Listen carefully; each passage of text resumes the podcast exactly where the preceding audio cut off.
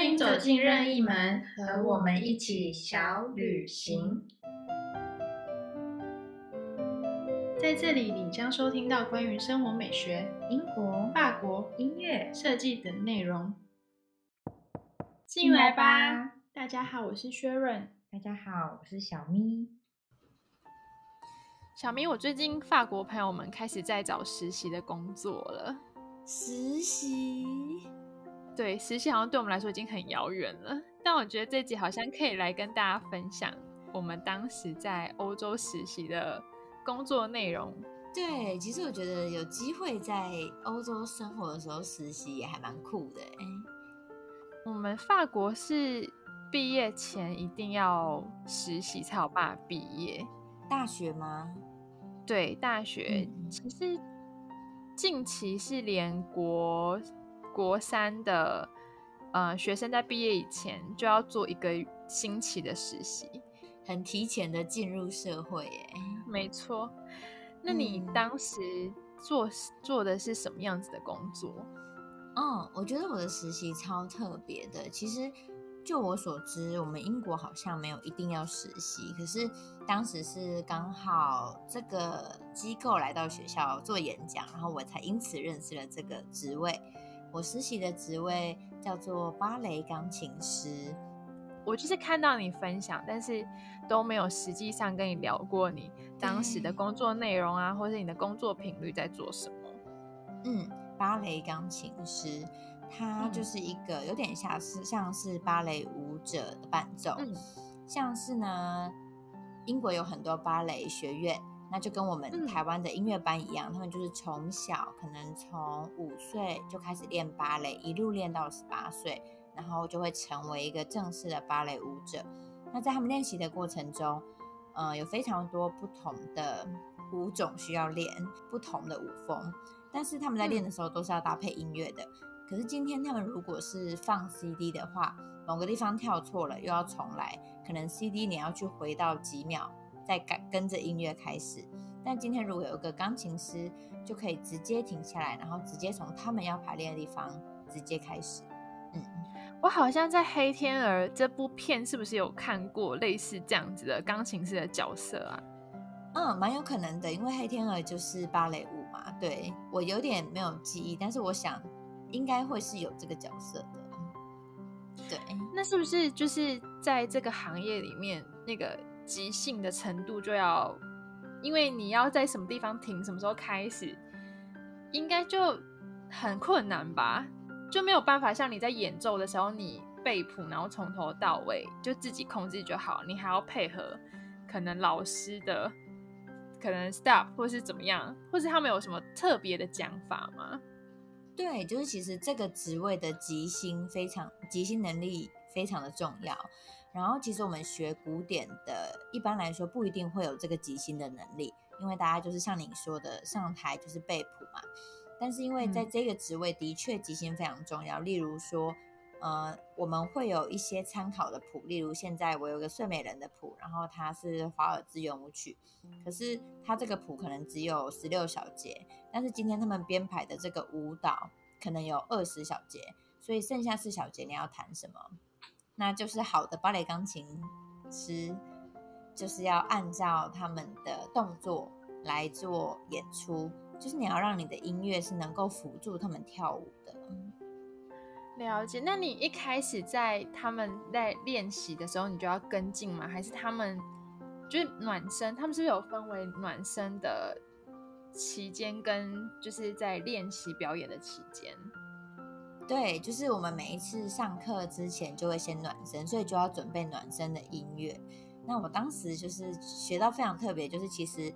从五六岁的小男孩、小女孩到十四、十五岁的大男孩、大女孩都有。那小朋友跟大朋友的曲风就完全不同。例如说，小朋友的暖身，他们是有点像军人踏步，就是走走走，然后就要弹进行曲，就是非常有精神，然后他们也会很嗨。那如果是大朋友的暖身，就是弹一些温柔的，让他们可以像瑜伽这样的去舒展。哦去拉伸，对不对？对，那其实我们就是，对对，其实其实像我觉得这个职业非常的不容易，那我也只是实习而已，所以我陪伴的都是他们在练习的过程中。那有一次我去观摩皇家芭蕾舞团的钢琴师，他真的是非常的已经，他根本完全不用谱，他就是全即兴。可是他如果看到芭蕾舞者要蹲低了，他可能就会弹比较小声；他如果看到芭蕾舞者等一下要来一个华丽的旋转，他就会弹一连串非常华丽的音乐，就是已经是一个神的程度，真的贵了。非常佩服。等于说他要练习，他们很。他等于说他自己也要很清楚这个芭蕾曲目，他的表演是在做什么吧。而且我有个很好奇的一一点是，所有的芭蕾曲目的，呃，演出都是一样的吗？就是比如说这个芭蕾，他们的表演，不同的舞团表演的方式都不一样。我先说一件很酷的事情，就是在我们进去实习之前，不知道你知不知道，芭蕾是法国的舞蹈。的运动，所以所有的术语都是法文。所以呢，我们进去之前就是要先学会所有芭蕾的术语，全部都是法文。然后呢，不同的术语，例如说，大家可以往往外画三圈，或者是小垫步什么的。不同的舞蹈动作本身就会适合搭配不同的音乐。啊，了解。但是最酷的是，他们在练习的时候，例如说今天要练习。这个动作，他们这个动作，但是我只要弹这类型的音乐，他们都是可以跳的，都可以跳，好神奇哦！所以我可能这次上课弹睡美人，下次上课弹胡桃钳，但是一样都是小步舞曲的形式，那他们就都可以跳哦这样子。你有偷偷录音吗？就很好奇，到时候可以分享。因为在学校里面。比较不能拍到小朋友的脸，所以我就是录我的手这样子。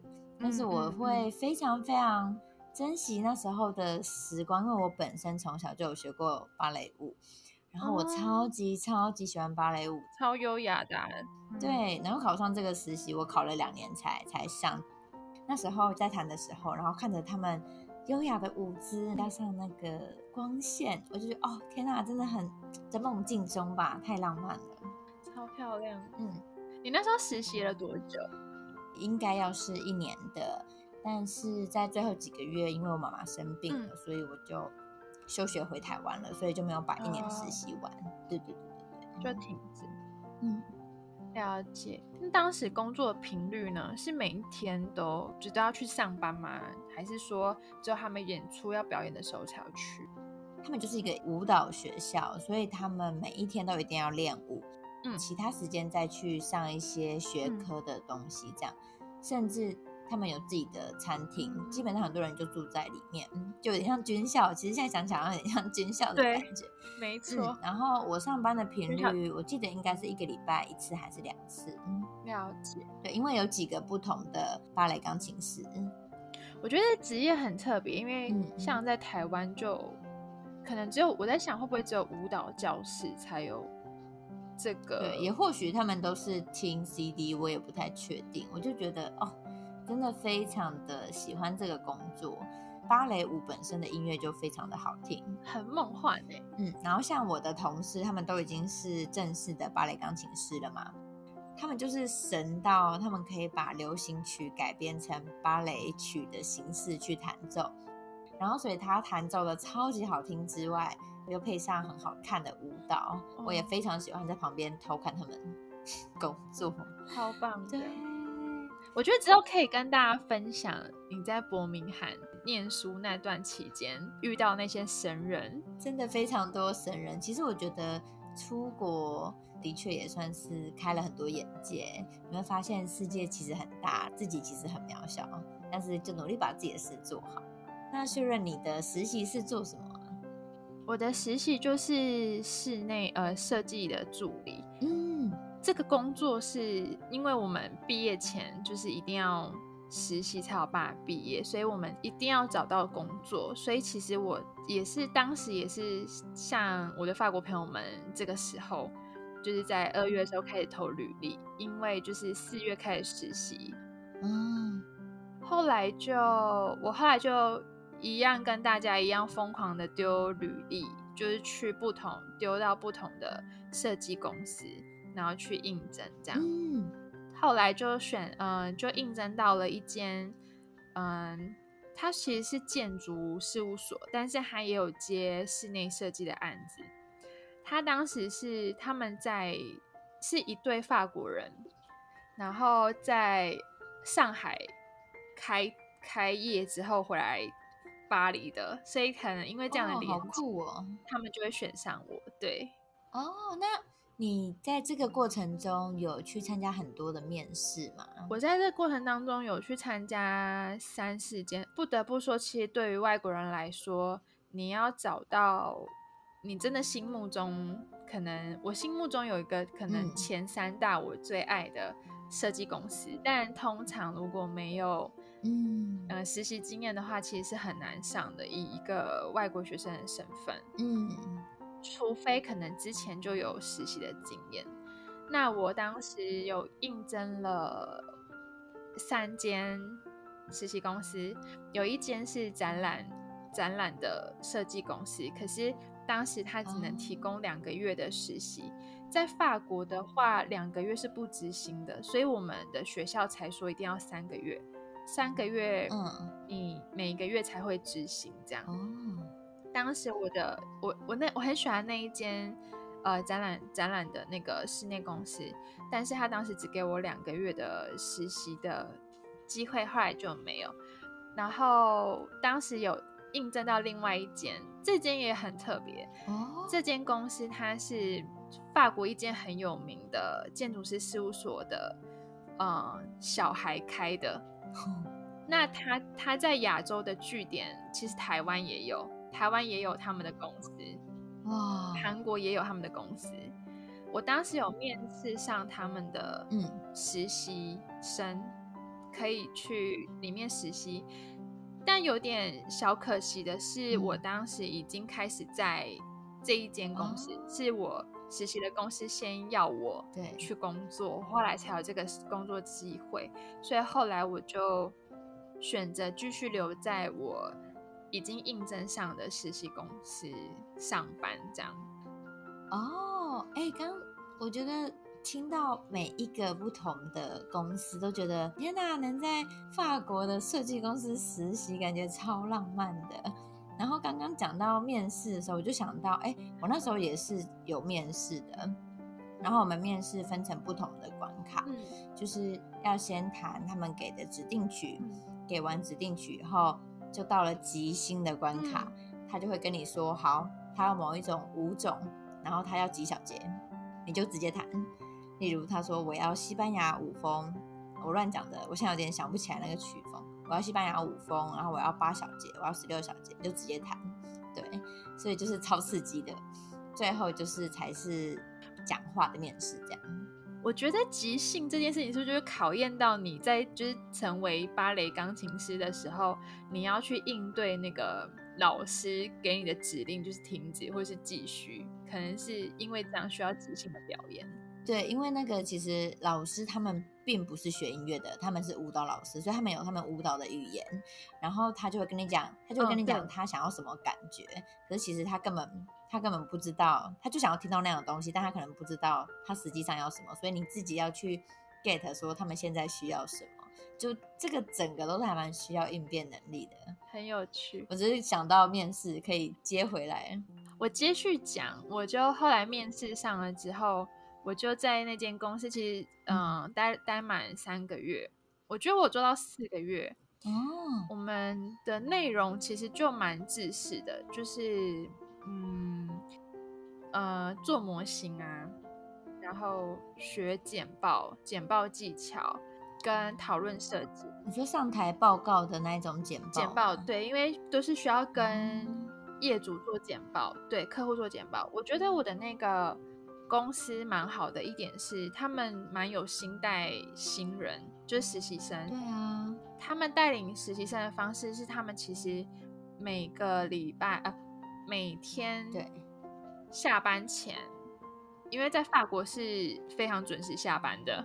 对，因为下班后如果你还继续留在公司，等于老板要给你付呃很呃两倍的薪水哇，所以我们就是在下班前会呃嗯跟主管简报，就是跟主管说，哎，我们做了什么，然后我们的设计理念是什么。嗯，在法国蛮重视设计思考这件事。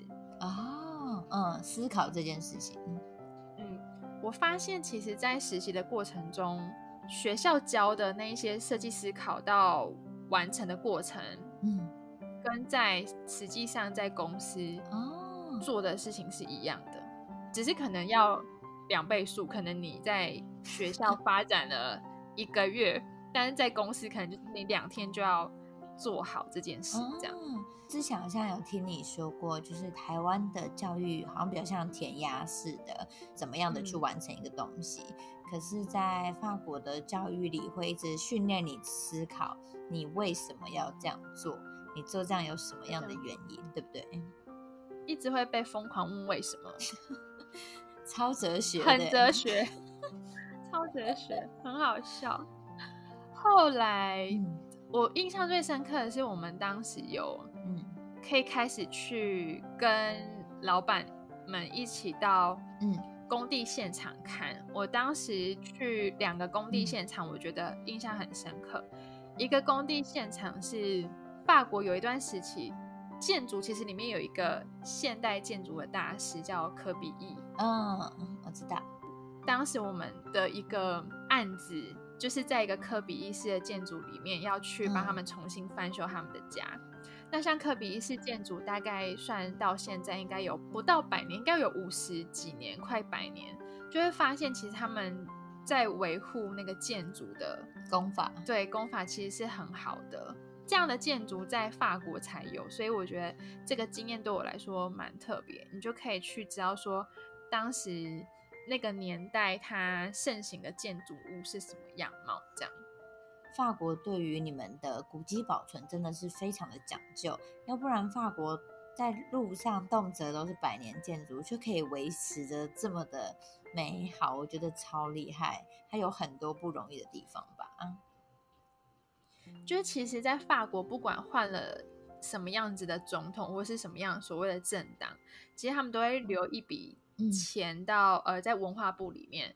那你就会看到，就是他们，就是算巴黎它的建筑已经很老旧了，但是它一样很像是很新的老建筑，因为对，你会在不同的时间看到有建筑不断有工人在那边翻新，或是去清洁。哇，对，我觉得这是一个很棒的一件事情，就是保护文化资产。对非常重要哎，其对实，再来，我后来呃，在离开事务所以前，我还有去帮忙丈量一个，它也算是一个老建筑。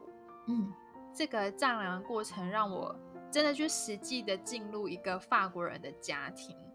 她当时是一个法国老奶奶，嗯那因为像在法国，他没有养儿防老这件事情，就是你你的小孩嗯就是长大之后，他们就会还有他自己的人生的人生，对，所以其实这个奶奶她后来呃算是独居，跟着她的一只猫这样子。嗯看到整个过程当中，就是这个房子后来被卖掉，卖给一个家庭。我们那时候要帮这个家庭，他们把这个屋子全部翻新，变成是家庭适合入住的样貌。那当时在丈量的过程当中，就可以完全感受到法国人的生活形态，就会发现其实老奶奶嗯。他们家里面就是很精致的每一个，譬如说像法国好了，他们其实会有一个沙龙，就是一个嗯像客厅，对，因为他们喜欢在家里面办一些聚会。那可能会是一些陌生人，嗯。那那些陌生人来或是朋友来的时候，会有一个聚集的场所。嗯，但其实他们还会有另外一个小客厅，哦，比较私人性的，可能是家族的人或是家人们真的实际上会待的一个地方。再就是餐厅，不管是什么样子的，我觉得建筑物其实它的有一些主体都是这样，就是在一个老式的建筑里面，嗯。我就在里面看到了很多他们的生活形态，我觉得是一件非常，就是室内设计本来就是跟着不同的生活形态，人对不同的人，然后所拥有的配置都会不一样。哦，天哪，好棒哦！感觉就是看到他们的生活轨迹，进而去了解这个人他的居住空间跟他的生活对。他们还有一个居室，就是呃像书房的样子，他们很喜欢享受户外的阳光。嗯，对，所以会有那种像温室的一个地方，可是就是阳光一一定是要进入到室内，他们很享受阳光，然后也不怕被看，嗯，不怕被看很享受晒太阳的感觉。对，真的好有趣哦！天哪，觉得这个这个实习还有在欧洲工作的经验，简直可以再多多开一集，太多讲超有趣的。其实我觉得实习这件事情很重要，就是透过实习之后，发现这份行业真的是我喜欢跟我想要的。像在法国啊，近期就是在国三学生毕业之前就要做一个新奇的实习。虽然实习我觉得对对于国三生来说根本不可能学到什么东西，可是就是让他们更了解说。嗯这个行业，他们选的这个行业是不是他们未来想要的样子？就是去观察吧。对，其实我觉得实习就是提前去体验看看职场的生活。那有一段话是这样说的，就是我们或许不知道我们要去哪里，有些人可能都想不清楚自己的方向。可是更重要的是，你要先搞清楚你自己不喜欢什么。我们可以用删去法，把不喜欢的或者是认定到觉得不适合自己的先拿掉，那我们的方向就会越来越明确。这样，没错，而且我很推荐呃大家去看一本书，它其实是嗯日本人写的，算是一本漫画，但它在去年还是前年是成品排行榜的第一名，就是年度的第一名推嗯荐书。嗯它叫做《我们为什么要读书？为什么要工作》。